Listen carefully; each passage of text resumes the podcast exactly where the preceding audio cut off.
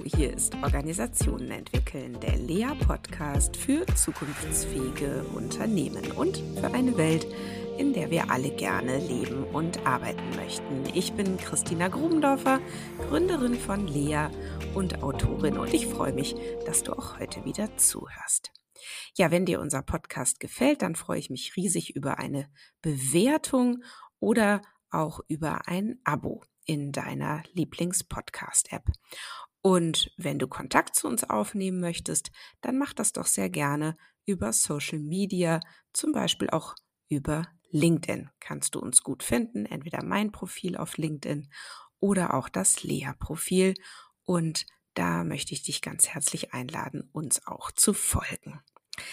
Heute hier eine Gastepisode. Und zwar war ich vor einiger Zeit bei Jörg Rosenberger im Podcast Wirksam führen, Zusammenarbeit neu gestalten. Und wir haben uns über das Thema Führung ausgetauscht und vor allen Dingen auch darüber, warum es viel zu kurz springt beim Thema Führung, sozusagen reflexartig äh, den Blick auf die Führungskraft zu lenken und sich zu fragen, wie kann man eigentlich Führung verbessern, indem wir Führungskräfte schulen oder trainieren. Und dieser sehr weite Blick, finde ich, ist hier ganz schön aufgespannt worden in dieser Podcast-Episode. Es geht auch um den Kern der Zukunftsfähigkeit von Unternehmen.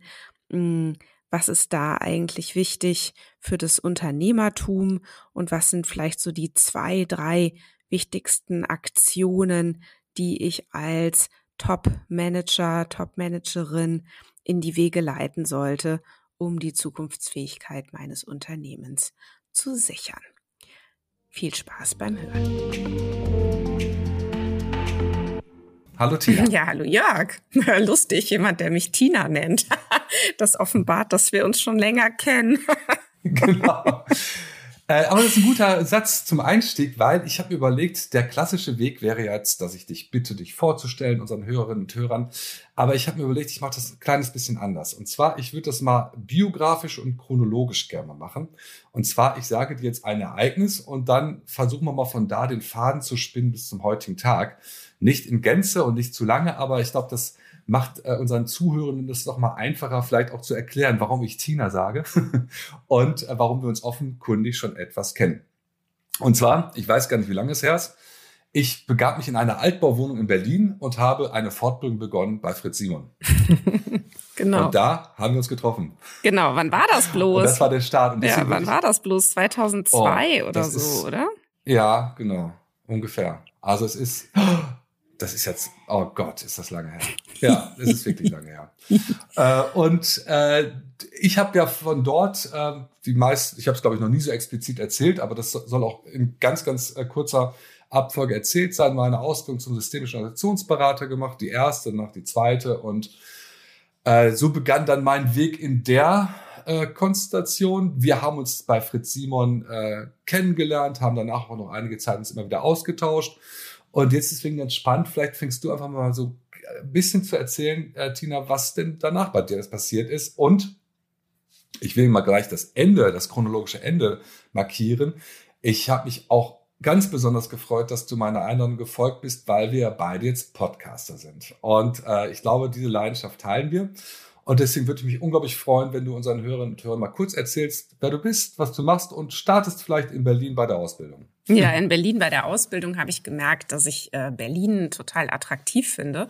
Und ich habe ja damals noch in Köln gewohnt und hatte dort auch mein Unternehmen für äh, Personal- und Organisationsentwicklung und habe tatsächlich parallel an der Theaterakademie in Köln studiert und hatte so ein ganz spannendes Leben zwischen Business und Rock'n'Roll, wie ich das heute so nenne, ähm, weil ich einerseits ja als Trainerin, als Beraterin gearbeitet habe ähm, und und andererseits eben diese Schauspielausbildung gemacht habe. So und dann kam eigentlich tatsächlich für mich so eine Art Wendepunkt auch durch diese Berlin-Erfahrung, weil ich so dachte, ach Mensch, Berlin ist doch attraktiv und wenn du noch mal umziehst, dann vielleicht mal nach Berlin.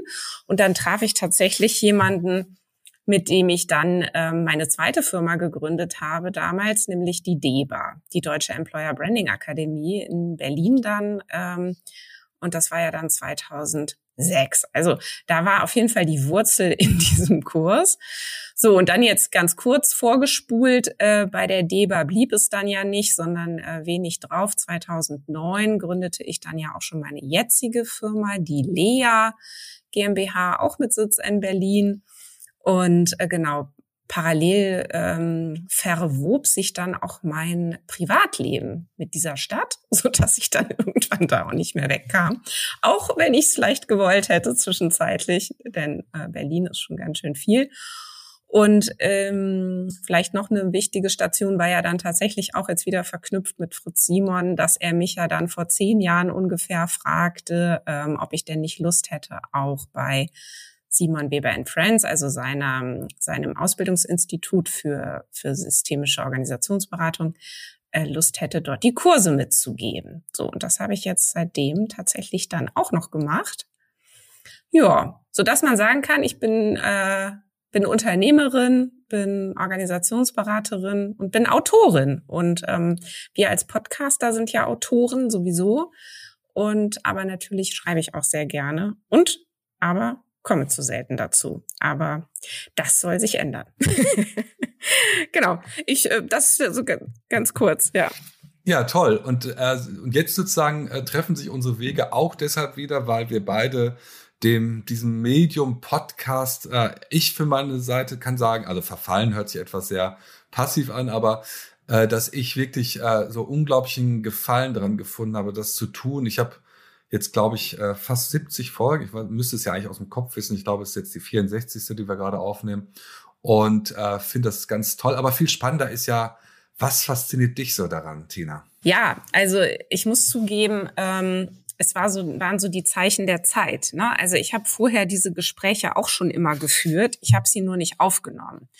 Und ich habe mir über diese jetzt ja 25 Jahre, die ich im Beruf stehe, na eigentlich schon 30, aber ich zähle mal die ersten fünf aus einem bestimmten Grund nicht so mit, weil das doch noch ein anderer Bereich war. Aber sag mal, seit 25 Jahren habe ich mir wirklich ein so spannendes, interessantes und auch großes Netzwerk aufgebaut an wirklich sehr klugen Denker, Denkerinnen, ähm, Menschen, die eine Wahnsinnsexpertise haben in bestimmten Fachgebieten oder die einfach eine tolle Lebensgeschichte ähm, hinter sich haben oder alles gleichzeitig. Ähm, und ich habe es immer schon gerne gemacht, dass ich diese Leute ähm, angesprochen habe, angerufen habe, angeschrieben habe, Mensch, lass uns doch mal eine Stunde irgendwie quatschen. Und ich habe das äh, früher ganz viel telefonisch gemacht oder wenn es irgendwie ging, dann ähm, persönlich getroffen, die Leute. Das habe ich sehr ernst genommen, so meine Netzwerkpflege. Und das dann kam halt irgendwann äh, diese ganze Podcast-Zeit, das war jetzt vor äh, mittlerweile fast dreieinhalb Jahren, dass ähm, ich dann mit diesem, oder wir bei Lea, muss man ja sagen, mit diesem Podcast ähm, gestartet sind. Genau. Und ich mache also alles das, was ich vorher gemacht habe und nehme es nur auf. Und ähm, äh, genau, und ich lerne ganz viel dadurch. Und natürlich ist es auch, was du jetzt beschreibst, eine schöne Möglichkeit, um ähm, anderen Menschen auch den Zugang zu dem zu verschaffen, was ich so denke oder äh, mache, erlebe und so weiter. Genau, aber da denke ich währenddessen gar nicht so sehr drüber nach, sondern ich bin dann so im Moment und bin so mit diesen Menschen im Gespräch das ist das, was mich daran so fasziniert. Und ja, ich bin dem auch verfallen, um mal dein Wort ähm, aufzugreifen. Werde auch immer weitermachen.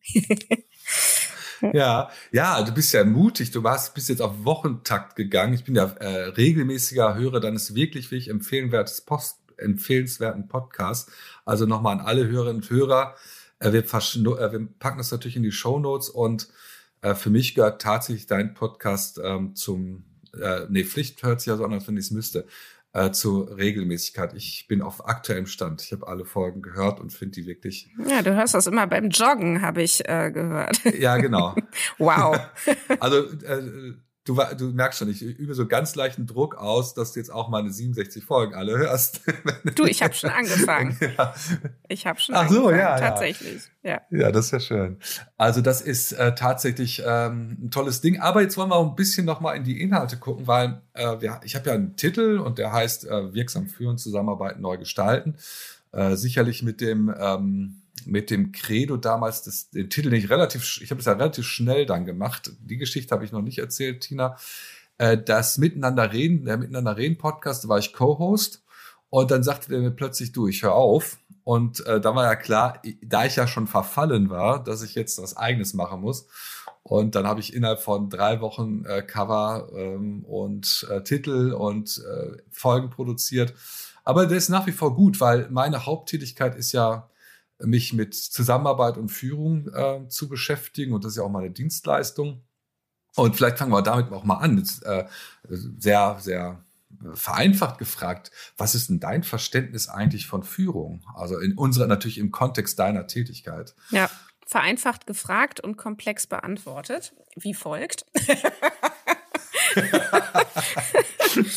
ähm, ich bitte darum. Ja, also weil man muss auf Führung, finde ich, differenziert gucken. Ja, und ich glaube, das ist auch schon äh, das große Problem an der Sache, ähm, dass das nämlich, glaube ich, zu wenig passiert. Also jetzt ist ja die Frage, wo gucken wir denn jetzt überhaupt hin, wenn wir, ähm, wenn wir über Führung sprechen? So.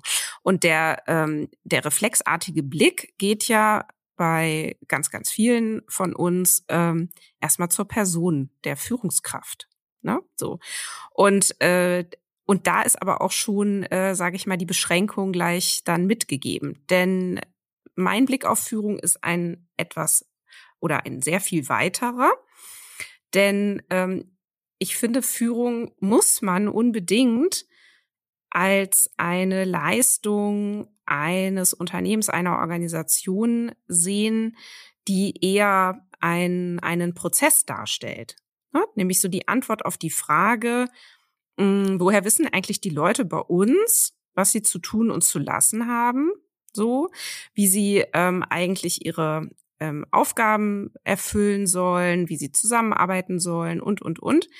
Das heißt, darauf wird ja von Organisationen, von Unternehmen ähm, darauf wird ja Einfluss genommen. So und das ähm, ist, sage ich mal, ein sehr breites Verständnis zunächst mal ähm, von Führung. So, ähm, also Führung als sozialer Prozess könnte man jetzt auch äh, sagen. So und das andere ähm, Führungsverständnis, was ich aber auch habe, ist, dass es um die Kontrolle von Unsicherheitszonen geht. Das bedeutet, wenn man jetzt auf Personen guckt, dann ist natürlich in so einem Unternehmen ähm, nie immer ganz klar, was nun eigentlich getan werden muss. Also natürlich ist die große Linie klar, aber es gibt natürlich viele, viele Momente, in denen Unsicherheit entsteht darüber, wie machen wir es denn jetzt? Oder soll ich jetzt dies oder das zuerst tun? Oder soll ich eigentlich das jetzt äh, absagen oder zusagen oder ne? Also diese vielen, vielen Momente, in denen Unsicherheit entsteht und wo dann, und jetzt kommt das andere Verständnis von Führung, irgendjemand sagt, also ich würde es jetzt so machen oder macht es doch so. So, das heißt, es wird Einfluss auf äh, darauf genommen, was da passiert und das ist dann eben auch Führung und das ist dann ähm, äh, ein personenorientierteres Verständnis von Führung und ähm, das muss nicht und oh Gott, ich will jetzt auch gar nicht schon wieder hier äh, alle alle äh, Dinge gleichzeitig bedienen, aber das muss dann natürlich auch nicht unbedingt von Führungspersonen ähm, durchgeführt werden, sondern äh, das das kann natürlich auch jede andere Person sein in einer Organisation. Das habe ich, um da ganz kurz einzusagen, auch mal, äh, ich glaube, da habe ich so einen Podcast gemacht, nämlich ähm, ist ähm, äh, dein Vorgesetzter auch Führungskraft, ne? Ähm, ist ja Frage, wir haben ja einmal die Beschreibung des Vorgesetzten, was ja eher eine formale ist. Äh, und gleichzeitig wäre mein Verständnis von Führung ganz anderes. Und deswegen äh, gibt es ja auch diesen schönen, dieses schöne Zitat, ist Führung nicht viel zu wichtig, um sie nur Führungskräften oder nur Vorgesetzten, wäre dann in der Logik besser zu überlassen.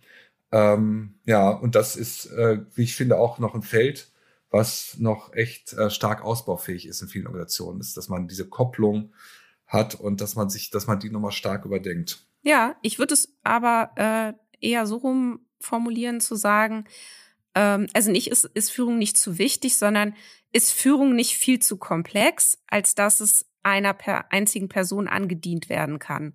Also ähm, ich glaube, dass selten eine einzige Person alle Aspekte von Führung gleichzeitig oder auch in gleicher Weise gut bedienen kann. Und das ist ähm, sogar die, also da, dass es sogar unbedingt sein muss, dass man die verschiedenen Aspekte, die Führung ähm, erreichen soll in Unternehmen, in Organisationen, auch auf verschiedene Personen verteilt. Man könnte ja sogar so weit gehen, Tina, das umkehren in der Kausalkette, nämlich sagen, wie kommen wir überhaupt auf diese Fantasie, dass äh, es eine Person schaffen könnte, all das zu äh, erfüllen, was ja äh, im im Pflichtenkanonheft eigentlich schon steht. Ne? Das ist ja eigentlich sind ja auch Allmachtsfantasien, kann man fast sagen, zu denken, das könnte eine Person. Jetzt wissen wir beide, woher es kommt, und das wäre zumindest meine These, nämlich, äh, dass man früher eben sehr stark äh, Führung oder Vorgesetzten-Tätigkeiten an Fachexpertise gekoppelt hat. Und dann war es natürlich logisch. Dann war es ja immer der, der am besten Bescheid wusste oder die, die am besten Bescheid wusste. Ähm, aber ähm, das, das wissen wir, dass das in der heutigen Zeit im schlimmsten Fall sogar kontraindiziert ist. Äh, und nichts umsonst gibt es ja auch Tendenzen, wo man ganz klar sagt, wir trennen mal fachliche von disziplinarischer mhm. ähm, Zuweisung. Ne? Ja. Also das sehe ich auch. Aber ich fand einen Punkt, äh, Entschuldigung, ich, ich muss noch mal kurz nachfragen, dass du diese Trennung finde ich sehr, sehr klug zu sagen. Man sieht, äh, auf der einen Seite ist sozusagen die Führungskraft die, die alles äh, regelt und oder die die Antwort, äh, die äh, derjenige oder diejenige ist, die die äh, Frage beantworten kann, was soll ich und muss ich denn hier tun? Aber selbst da steckt ja schon wieder eine Vorname hinter, wo man sagen könnte, selbst das muss ja gar nicht zwingend eine Führungskraft nee, genau. äh, allein oder eine Person machen. Ne? Ganz auch das genau. wäre ja im Sinne, genau, auch das könnte man ja durchaus äh, kollegial zum Beispiel wie das ja auch das Konzept der kollegialen Führung zum Beispiel gibt, äh, machen. Ne? Ja. ja, oder ganz anders als über Personen. Ne? Denn ähm, natürlich müssen wir auch immer den Blick auf ähm, die Strukturen lenken finde ich, ähm, also wir in unserer Rolle, ne, so als die, die von extern mit draufschauen, nämlich äh, was ähm, wirkt denn führend in der Organisation? Also führend im Sinne von äh, nicht nur wer, sondern auch was beeinflusst mich eigentlich tagtäglich in meinem Handeln.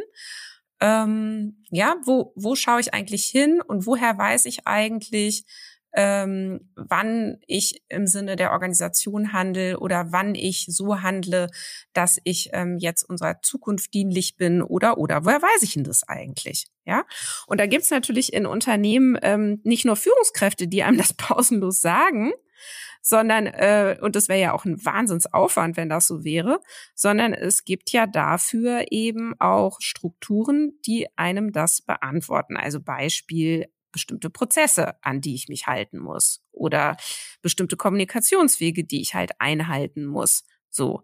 Und das ist auch natürlich eine große Hilfe. Denn dadurch, dass ich das ähm, weiß, welchen Kommunikationsweg ich zum Beispiel gehen muss, weiß ich ja auch, welchen ich nicht zu gehen brauche. Also das entlastet ja auch. Ne, als ein Beispiel jetzt. Und es bringt Geschwindigkeit äh, oder es, äh, es setzt oder es, es, äh, es äh, sichert Geschwindigkeit, die ja viele Organisationen zwingend notwendig äh, haben im Moment äh, in einem ähm, Umfeld, wie viele unserer Kunden das haben, wo man eben relativ zeitnah reagieren muss, Time to Market als, als Stichwort. Und äh, das ist ein, ein eine Währung, die darauf einzahlen würde in meiner Warnung. Also, dass ich weiß, was tue ich und mit einer hohen Sicherheit, dass es das ist, was von mir erwartet wird, was natürlich im besten Fall dem Kunden und der Wertschöpfung dient. Ne? Im besten Fall ja. Jetzt wissen wir natürlich, das ist natürlich auch nicht immer so. Ja, klar. Mhm. Äh, wie würdest du denn, äh, das ist jetzt so ein bisschen wahrscheinlich eine gewisse Schnittmenge, die wir schon überschneiden, aber äh, ich stelle sehr häufig auch meinen Kunden diese Frage, dass ich sage, Mensch, welche Führung brauchen Sie denn? Ähm, äh, natürlich können die das so gar nicht beantworten. Das ist ja ein Prozess der Erarbeitung. Welche Führung bedarf es denn, damit Sie erfolgreich sind? Ähm, aber was wäre dann deine Antwort? Auch natürlich, ich, ich mache es mir leicht, ich stelle triviale, vereinfachte Fragen mit der Bitte um komplexe Antworten. äh, was ist denn äh, deine Antwort? Also was wäre denn deine Idee, wenn man sagt, ja, was brauchen denn zukunftsfähige Organisationen heute, äh, damit sie es bleiben oder werden? Ähm, äh, was wären für dich so Attribute, die du unbedingt äh, empfehlen würdest? Mhm. Sie müssen sich mit sich selbst gut auskennen. Also das heißt, ähm, Organisationen müssen es schaffen, dass es äh, zum Beispiel Orte, Gremien, Teams, wie auch immer gibt, die sich sehr regelmäßig, routiniert mit der Frage beschäftigen, was machen wir hier eigentlich gerade? Und wie, ähm, wie stehen wir zum Beispiel im Markt, äh, wie sehen uns unsere Kunden, welche Entwicklungen gibt es noch da draußen in dieser Umwelt um uns herum, was heißt das alles, wie wird wahrscheinlich die Zukunft, wir können sie natürlich nicht vorhersagen, aber äh, mit welchen ähm, Zukunftsannahmen gehen wir denn jetzt weiter, äh, wie treffen wir unsere Entscheidungen? Und das ist glaube ich, genau das Zünglein, äh, wie, wie sagt man, an der Waage? Ich glaube, ja. Mir kommt gerade diese, dieses Sprichwort ja. gerade komisch vor. Ähm, denn das wird aus meiner Sicht ähm, wirklich die Spreu vom Weizen trennen, ob es Organisationen schaffen, trotz Krise, trotz Druck, trotz ähm, vieler ähm, Hinweise darauf, oh, wir müssen jetzt ganz schnell machen, wir müssen jetzt noch effizienter machen, wir müssen jetzt Kosten ähm, einsparen und so weiter, äh, wie sie es trotzdem schaffen, in einem Modus zu bleiben, in dem sie regelmäßig aus dieser operativen Hektik rausgehen ähm, in eine in eine Selbstbeobachtung, in eine Reflexion. Das halte ich für wirklich essentiell ähm, ne, statt operative Hektik ersetzt geistige Windstille. Ne? Das kennt man ja auch hm. häufig, also dieser, dieses Bonmot. Aber ähm, das finde ich eigentlich ganz, ganz zutreffend. Und, ähm, und das Zweite ist eben, und das steckt da ja auch schon drin, dass sie wirklich es schaffen, ähm, über ihre Organisation hinweg auch in wirklich Gruppen, in Teams, ähm, da will ich mich jetzt auch über die Wortbedeutung gar nicht streiten an der Stelle, äh, wirklich an Führung zusammenzuarbeiten und Führungsteams äh, zu bilden, die wirklich auch als Team miteinander agieren und äh, eben auch an sich arbeiten, wie gut sie sind da drin, einen Diskurs zu führen, wie gut sie darin sind, Entscheidungen zu treffen, die auch reflektiert darüber sind, wie treffen wir denn heute jetzt eine Entscheidung und die sich auch auskennen mit zum Beispiel verschiedenen Formen und Methoden der Entscheidungsfindung. Und das, finde ich, sind, ähm, sind Kompetenzen, die unbedingt äh, stärker rein müssen, auch ähm, in die Führung. Und ja, genau. Also das sind jetzt erstmal so die Sachen, die mir wirklich als wichtigstes ähm, einfallen auf deine Frage, was braucht es denn da jetzt eigentlich heute? Also kann ich alles äh, zu 100 Prozent unterstreichen äh, und gleichzeitig, während ich dir so zugehört habe und eigentlich die ganze Zeit äh, mitnickend das zur Kenntnis nehme, stelle ich fest, dass es äh, A, ich weiß nicht, wie deine Einschätzung ist, wie du es erlebst, dass es noch äh, unterrepräsentiert ist. Äh, nicht in der Einsicht. Ich glaube nicht, dass irgendeiner ähm, oder eine, die der man das jetzt empfehlen würde, sagen würde, das ist totaler Quatsch, wenn man jetzt äh, Organisationen anspricht. Aber die wirkliche Umsetzungsdynamik und Willen dazu, finde ich, äh, ist noch ähm, oftmals unterrepräsentiert.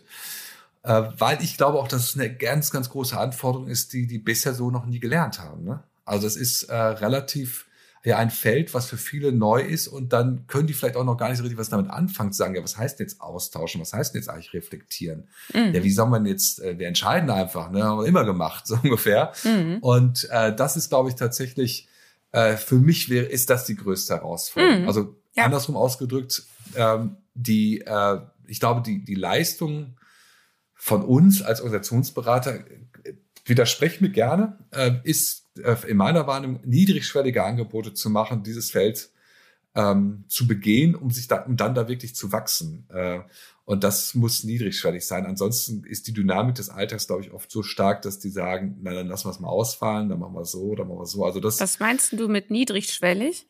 Naja, es muss relativ schnell äh, etwas äh, geben, wo sie, was sie anwenden können und wo sie sehen, dass sich was verändert. Also, dass etwas macht. Äh, also wenig, wenn man es, glaube ich, zu konzeptartig und akademisch anbietet, dann kommt sehr oft sowas, das können wir uns jetzt nicht mehr leisten und es war eine tolle Geschichte, aber ähm, das äh, ist jetzt im Alltagsgeschäft so untergegangen. Denn es ist anstrengend, glaube ich, gerade für, für ohne es jetzt generalisieren zu wollen, aber ich glaube, wir haben so ein Bild von so einer durchschnittlichen Führungskraft in einer deutschen Organisation, äh, das ähm, auch von dem Rollenbild, von dem bisherigen Rollenbild dann sich dahin zu bewegen.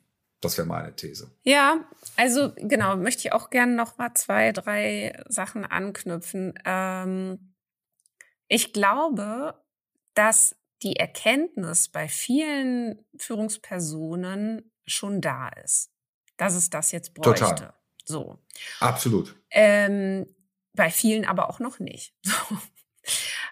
bei denen, bei denen es da ist, die fragen sich natürlich, wie zum Teufel sollen wir das denn jetzt hier in unsere ne, laufende Organisation bringen? Das passt doch überhaupt nicht zu uns. Oder das kriegt doch hier nie, kriegt doch hier nie hin. Dass wir, da sagen die, ich wäre jetzt esoterisch geworden oder was weiß ich was. Also, worüber sollen wir denn reden? Ja, so. Und wie denn? Ach du liebe Güte, ja. Ähm, das ist, glaube ich, hat dann aber auch wiederum nichts mit der Einstellung, der Fähigkeit, der Kompetenz oder so der Einzelnen zu tun, sondern das ist eben so diese Eigenlogik, die dann Organisationen so entwickeln und die dann es nämlich total schwer machen, da was umzuorganisieren. So. Und ich glaube, damit man gut was umorganisiert kriegt, muss man sehr, sehr gut erstmal verstehen. Das heißt nicht, dass man dafür lange braucht, aber man muss erstmal wirklich gut also hinhören und verstehen, wie genau funktioniert denn nun diese Organisation? Und wo könnten wir denn ansetzen, um jetzt eine zum Beispiel Routine zu etablieren, die wir bisher nicht hatten? Oder wo können wir aufhören, miteinander zu reden? Weil da an der Stelle brauchen wir das sowieso nicht. So. Und ich glaube, du hast jetzt ja gerade unsere Profession als Organisationsberater angesprochen. Ich finde, das genau können wir ja total gut, nämlich zu schauen, nach welcher Logik funktioniert denn diese Organisation? Also die jetzt ganz speziell. Und wie macht ihr das denn jetzt eigentlich gerade miteinander? Da, also wie schafft ihr eigentlich gerade, dass ihr dieses Problem jetzt habt? Und dann kann man das ja relativ schnell hypothesenartig, ne? ich rede ja nicht von ich weiß es, ich habe die Wahrheit, sondern man hat irgendwie eine Hypothese und sagt, guck mal, das ist wahrscheinlich so euer Muster. Und lustigerweise habe ich heute gerade noch gemacht heute Mittag noch dran gesessen, für eine Organisation aufgemalt, ne, was ist das Problemmuster und wer redet da eigentlich gerade mit wem und wer redet mit wem eigentlich auch gerade nicht. So. Und dann hast du eine äh, super schöne Möglichkeit zu sagen, ah, und du meintest jetzt gerade niederschwellig. Und dann denke ich so, ja, niederschwellig, aber es muss wirklich gut, also gut durchdacht an der richtigen Stelle die richtige Maßnahme sein, die dann auch wirklich zu diesem zu diesem speziellen Unternehmen passt. So, also das wäre so mein Blick drauf. Aber äh, da finde ich absolut, also da finde ich mich mit meiner Formulierung des, der Niedrigschwelligkeit also absolut wieder, nämlich im Sinne von, dass es wirklich relativ schnell äh, antizipierbar ist, äh, um dann ähm, äh, also nicht die Hürde aufzubauen des Verstehens, sondern die Hürde, wenn überhaupt, ist die Hürde, oh, da können wir jetzt noch viel, viel mehr machen. Wir erkennen, äh, wir erkennen, ähm, dass es uns was bringt. Ich habe mal für mich so ein Beispiel, woran ich das äh, erlebe, wenn man sich über so Meetingkulturen anguckt zum Beispiel. Und dann, ähm, äh, ich glaube tatsächlich, dass es einer der wesentlichen Effekte ist, wenn man sich mit diesem ganzen Thema der, äh, der, der, der agilen Techniken, Methoden beschäftigt, dann glaube ich, dass tatsächlich eins, eine Methode oder Technik ist, die wirklich äh, sehr schnell äh, eine Veränderung einen Unterschied, eine Unterschiedsbildung herstellt. Nämlich, wenn man sich anguckt, äh, dass man äh, irgendwelche Dailies, Mornings, äh, Huddles macht, wo nach sehr, mit sehr stringentem Timeboxing gearbeitet wird und die Leute wenig Zeit haben, aber am Abschluss immer ähm, sowohl in dem Huddle als auch einmal die Woche ein Retro machen. Also eine Retrospektive, wie sind wir eigentlich miteinander umgegangen? Wie haben wir miteinander gearbeitet und was können wir besser machen? Das ist, äh, wie ich finde, anschlussfähig und das stellt sofort ein Novum dar, weil äh, ganz viele Organisationen, ganz viele Meetings, hunderte von Meetings, Stunden, äh, Mangel, äh, da findet nicht ein statt, nämlich eine kurze Reflexion darüber, wie haben wir das gerade, wie reden wir eigentlich gerade miteinander und was können wir beim nächsten Mal an unserer Art der Kommunikation besser machen, damit es schneller, effektiver, kundenzentrierter wird, wie auch immer. Und das ist, glaube ich, da ist durch die Hintertür, durch solche Techniken, glaube ich, äh, schon einiges passiert, ist es zumindest meine Beobachtung. Und das ist zum Beispiel für mich ein Beispiel, wie man relativ schnell eine Reflexionsschleife antriggern kann, die nicht sehr komplex ist und wie auch zeitlich nicht so umfangreich ist. Aber allein die Frage am Ende eines Meetings, fünf Minuten oder zehn Minuten, wie, sind, wie haben wir das heute eigentlich gemacht? Wie sind wir miteinander umgegangen? Und das könnten wir beim nächsten Mal besser machen. Ja, finde ich auch. Also es führt halt die Idee der Selbstbeobachtung ähm, rein. Ne? Und, ähm, und es, äh, man übt, wie das eigentlich geht, sich selber zu beobachten, sich selber zu reflektieren. So. Was ich ähm, wichtig finde, ist, dass man natürlich über die, nicht nur natürlich, sondern dass man über die richtigen Dinge spricht. Also damit meine ich jetzt nicht in so einer Retro, sondern in diesem ähm, ein Führungsteam ähm, stellt sich die Frage, wie überlebensfähig ist eigentlich gerade unser, unser Unternehmen, dann ähm, geht es eben ja auch darum, äh, auf welche Aspekte gucken wir denn hier eigentlich und was für ein Bild haben wir auch davon, wie eigentlich so ein Unternehmen funktioniert. So, jetzt würden ja erstmal alle, äh, sag ich mal, ähm, in den 80er Jahren ausgebildete BWL gestählerte Manager aufschreien und sagen, ja, hallo, ich weiß doch wohl, wie mein Unternehmen funktioniert. Ja, so. Und dann wissen wir ja auch, es gibt dann viele nicht ganz so günstige Vorstellungen davon, ähm, wie dann eben so eine Organisation, so ein Unternehmen funktioniert. So, ich finde, es ist äh, im Moment ein schöner Trend erkennbar. Ich weiß nicht, wie du es wahrnimmst, würde mich mal interessieren. Äh, ich bin da natürlich so voll in meiner Blase, aber ich habe das Gefühl, nicht nur das Gefühl, ich sehe immer mehr ähm, Führungskräfte, die tatsächlich ein Bild von Organisationen haben, äh, das meinem schon sehr nahe kommt, nämlich ähm, es ist ein soziales System, es ist ein komplexes System, es lebt, es ist ein wie ein lebender Organismus. Und wenn ich das so betrachte, dann muss ich natürlich aufhören mit meinen ganzen Kontrollfantasien und mit meinen ganzen Managementinstrumenten und mit meinen ganzen 40.000 KPIs, von denen ich mich ja wirklich auch mal fragen muss, was bringen die mir überhaupt, ja, und welche brauche ich eigentlich wirklich und so weiter. Und da finde ich, das ist eigentlich eine schöne Entwicklung. Genau, da würde mich gleich mal interessieren, wie du das eigentlich so wahrnimmst.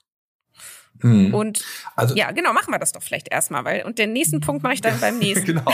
Also ich, ich teile das mit einer klitzekleinen Ergänzung, nicht nur klitzeklein, mit einer Ergänzung, dass ich, äh, also ich, es gibt da so ein, so ein eine Standard, äh, Frage, mit dem man immer so eine Diskussion ganz gut anreizen kann, die wirst du mindestens so gut kennen wie ich, nämlich indem man fragt, Mensch, Ihre Organisation, ist es eher ein Uhrwerk oder ist es eher wie ein Organismus? Und dann ähm, kommt man ja, da hat man schon so zwei Analogien oder Metaphern, mit denen man arbeiten kann. Und da, da würde ich erstmal so rein empirisch, subjektiv zwar sagen, dass sich der Anteil äh, signifikant erhöht hat, dass äh, die Menschen, die vor mir sitzen oder stehen, äh, sagen, ähm, äh, natürlich ist es ein, äh, eher ein Organismus. Ne?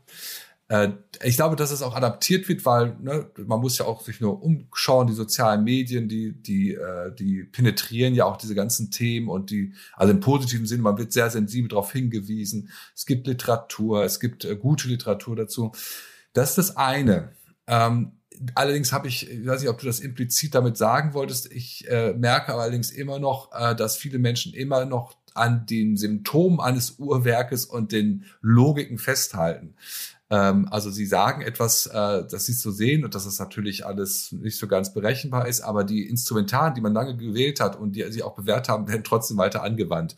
Und das ist, glaube ich, nochmal eine große Aufgabe, äh, da auch deutlich zu machen. Also wenn Sie das so sehen und auch jeden Tag erleben, dass Ihre Organisation eher die eines Organismus gleicht, nämlich mit Unlogiken und kein, wenn dann uns Beziehung und all das, was so dahinter steckt, dann äh, brauchen wir aber auch den entsprechend andere Instrumentarien oder andere Interventionsmittel, äh, die dann ähm, helfen. Und das, da finde ich, äh, das ist noch äh, nicht ganz so stark ausgeprägt in mhm. meiner Wahrnehmung. Ja, das stimmt.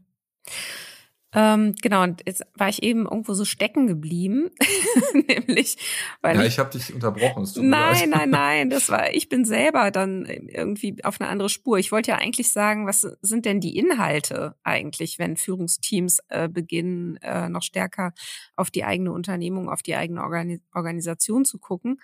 Die Inhalte, die müssen ja die richtigen sein. Und da ähm, finde ich, ich weiß nicht, kennst du diese, diese Felder nach ähm, Rudolf Wimmer? Also ich, ja. ich finde die wahnsinnig hilfreich, ja, zu sagen, also ich, ich zähle sie mal kurz auf.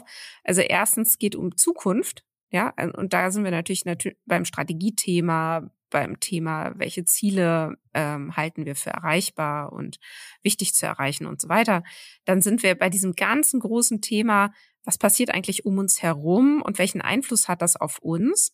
Also äh, heißt hier Ausrichtung an relevanten Umwelten. Natürlich ist der Markt, die Märkte ähm, damit gemeint, die Gesellschaft, äh, die Politik, alles Mögliche. Ähm, was, wie nimmt das eigentlich gerade Einfluss und was heißt das hier für die Entscheidungen, die zu treffen sind? Ähm, drittens natürlich der Umgang mit immer knappen, muss man ja sagen, Ressourcen. Also wo setzen wir eigentlich unsere Mittel wofür ein? Ähm, wie streuen wir das eigentlich, ähm, das, das, die zur Verfügung stehenden äh, Mittel? Und äh, wo setzen wir unsere Prioritäten? So. Und viertens, und das finde ich ähm, ist eigentlich echt ein Unding, dass das immer noch in den HR-Bereich outgesourced wird, nämlich Organisationsentwicklung. Ich meine, wo denn sonst gehört es hin, wenn nicht ins Top-Management, sich zu fragen, wie entwickle ich denn jetzt hier mein Unternehmen? Man muss sich doch damit auskennen, wie dieses Ding funktioniert. Und man muss sich doch irgendwie auch die Frage stellen, wie und wohin wollen wir es denn weiterentwickeln? So. Fünftens, ähm, die Frage, wie gut passen denn die Leute, die hier gerade arbeiten, zu uns? Und natürlich Riesenthema jetzt gerade, äh, nicht nur jetzt gerade lustig, schon seit 20 Jahren, aber jetzt nochmal besonders, ähm, Arbeitskräftemangel. Fach- und Führungskräftemangel. Wie kommen wir denn überhaupt an die Leute? Wie binden wir überhaupt äh, die Leute? Ähm, äh, wie, wie, wie gehen wir eigentlich mit unseren Talenten um? Ja, so. Und sechstens ist dann natürlich diese ganze Frage auch, ähm, äh, der, der, der ganzen Gegenwart. Also was passiert denn jetzt gerade aktuell in unserer Organisation? So, also ich hoffe, ich habe die, also ich hoffe, es sind sechs und ich hoffe, ich habe sie auch richtig zitiert. Ähm so manchmal macht man ja dann irgendwie so sein eigenes Ding auf draus. Jeden Fall, auf jeden Fall sind sie sehr sinnvoll. Ja. ja.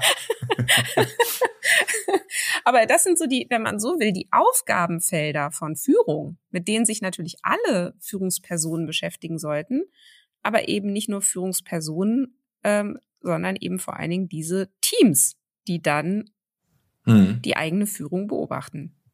Hm.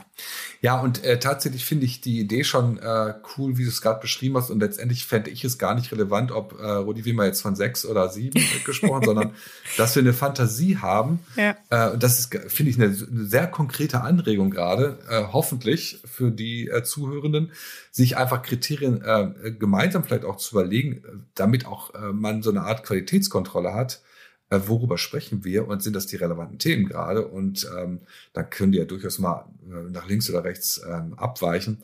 Das ähm, finde ich dann gar nicht, gar nicht so entscheidend. Aber äh, genau das, äh, das ist, glaube ich, äh, wirklich die, die Krux und auch ein anspruchsvoller Weg für viele Organisationen, äh, äh, sich dahin zu bewegen, in die Selbstreflexion, Selbstbeobachtung zu kommen. Und jetzt weiß ich aber, worauf ich eigentlich noch einsteigen wollte, aber da werden wir einen nicht vielleicht wir oder andere Leute, aber meinetwegen auch wir einen eigenen Podcast zu machen, nämlich das ist ja für mich, ich kann mich ja kaum zurückhalten, weil das ist ja für mich auch das Paradebeispiel, wie geht man mit HR um? Äh, gibt's HR überhaupt noch? Und äh, wo ist das angesiedelt? Und äh, das ist nochmal ein schönes Beispiel für Uhrwerk und Organismus, wie ich finde. Oder auch moderner, zukunftsfähiger Organisation. Äh, wo siedle ich das an und wo, äh, mit welcher Aufgabenstellung? Und da ähm, habe ich ja auch irgendwann mal kommentiert, ganz tolle Gesprächspartnerinnen waren es dann tatsächlich auch, ähm, die äh, gerade sich in dem Bereich von People and Culture äh, dann, wie sie sich dann auch äh, umformiert, ha umfirmiert haben, sich nochmal neu verorten, weil das ist tatsächlich, das klingt jetzt hoffentlich nicht zu, das klingt mal so ein bisschen doof, wenn man sagt, HR geht ja so gar nicht. Äh, viele haben sehr Gutes im Sinn und machen auch was Gutes. Aber grundsätzlich, glaube ich, wird das die Abteilung sein oder ist die Abteilung äh, oder der, der Bereich, der am stärksten sich bei den transformierenden Organisationen jetzt in Frage stellen lassen muss, weil sonst machen es andere. Also das ist eben das Thema, ne? wie dass die noch eine äh, echte Existenzberechtigung äh, langfristig haben, da müssen viele echt drum kämpfen. Das fängt auch schon an. Und das ist eigentlich schade um die viele Mühe und Arbeit, die sich da viele machen. Aber die äh, in der Architektur von Organisationen dann tatsächlich, glaube ich, nicht gut, äh, nicht richtig aufgehoben sind. Ich finde, das wäre ja genau richtig, HR aufzulösen weil ja HR nur äh, aufhängt und kompensiert, was eigentlich äh, in, in die Führung und in die ähm, einzelnen Fachbereiche und Funktionen gehört. Das heißt, ähm, die haben sich äh, viel mit Dingen beschäftigt, die an anderer Stelle bearbeitet werden müssten. Und darauf haben sie wiederum selber immer geschimpft und gesagt, das müssen doch eigentlich die Führungskräfte machen. Thema Mitarbeiterentwicklung.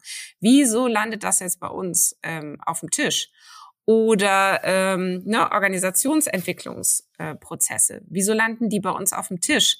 Das muss doch ähm, muss doch hier unser Vorstand alles anstoßen. So, also Heißt, ich glaube, es gibt bestimmte Tätigkeiten, ähm, wo es Sinn macht, die nach wie vor irgendwie, ähm, ja, dass es dafür einen Fachbereich gibt oder dass man die irgendwo anders hingibt, wie Gehaltszahlungen und, und, und. Ähm, aber, aber diese ganzen entwicklerischen Tätigkeiten, äh, genau, ich denke, da ist es gut, dass man das zurücküberführt an andere Stellen der Organisation.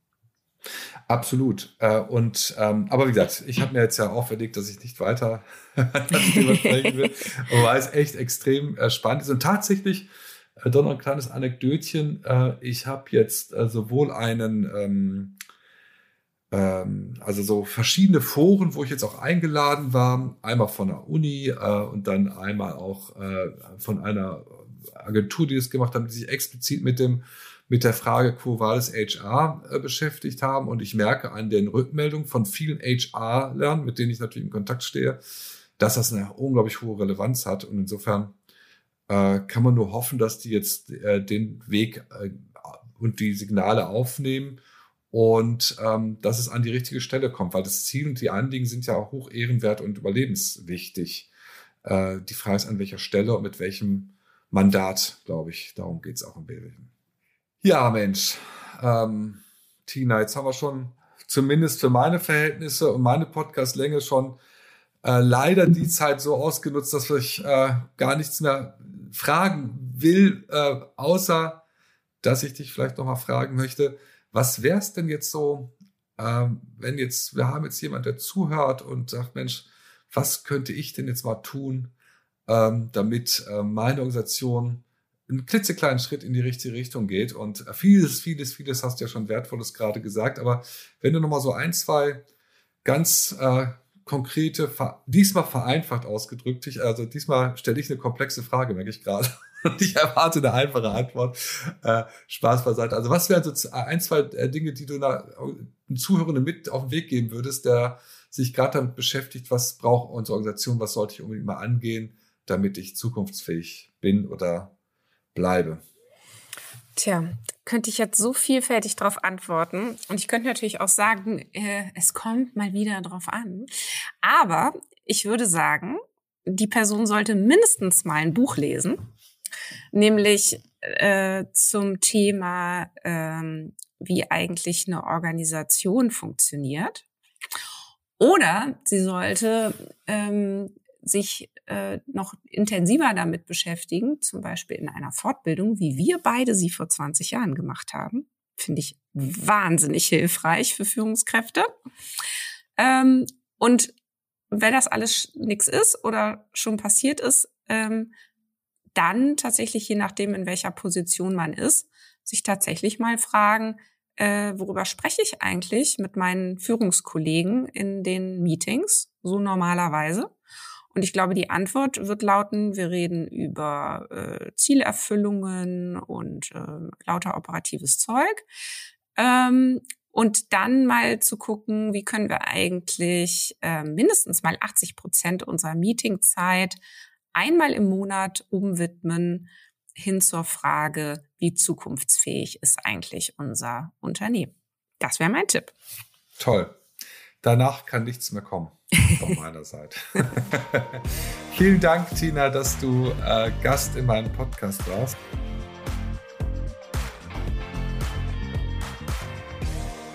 Ja, das war Organisationen entwickeln, der Lea-Podcast für zukunftsfähige Unternehmen. Danke, dass du wieder deine Zeit mit mir verbracht hast. Gefällt dir mein Podcast? Dann würde ich mich riesig freuen, wenn du den Podcast in deinem Netzwerk weiterempfiehlst. Und falls du über Apple Podcast oder Spotify hörst, dann gib uns doch auch gleich fünf Sterne. Das hilft uns enorm dabei, weitere Menschen zu erreichen, denen es auch ein Anliegen ist, eine Welt zu schaffen, in der wir alle gerne leben und arbeiten möchten. Tschüss, bis zum nächsten Mal.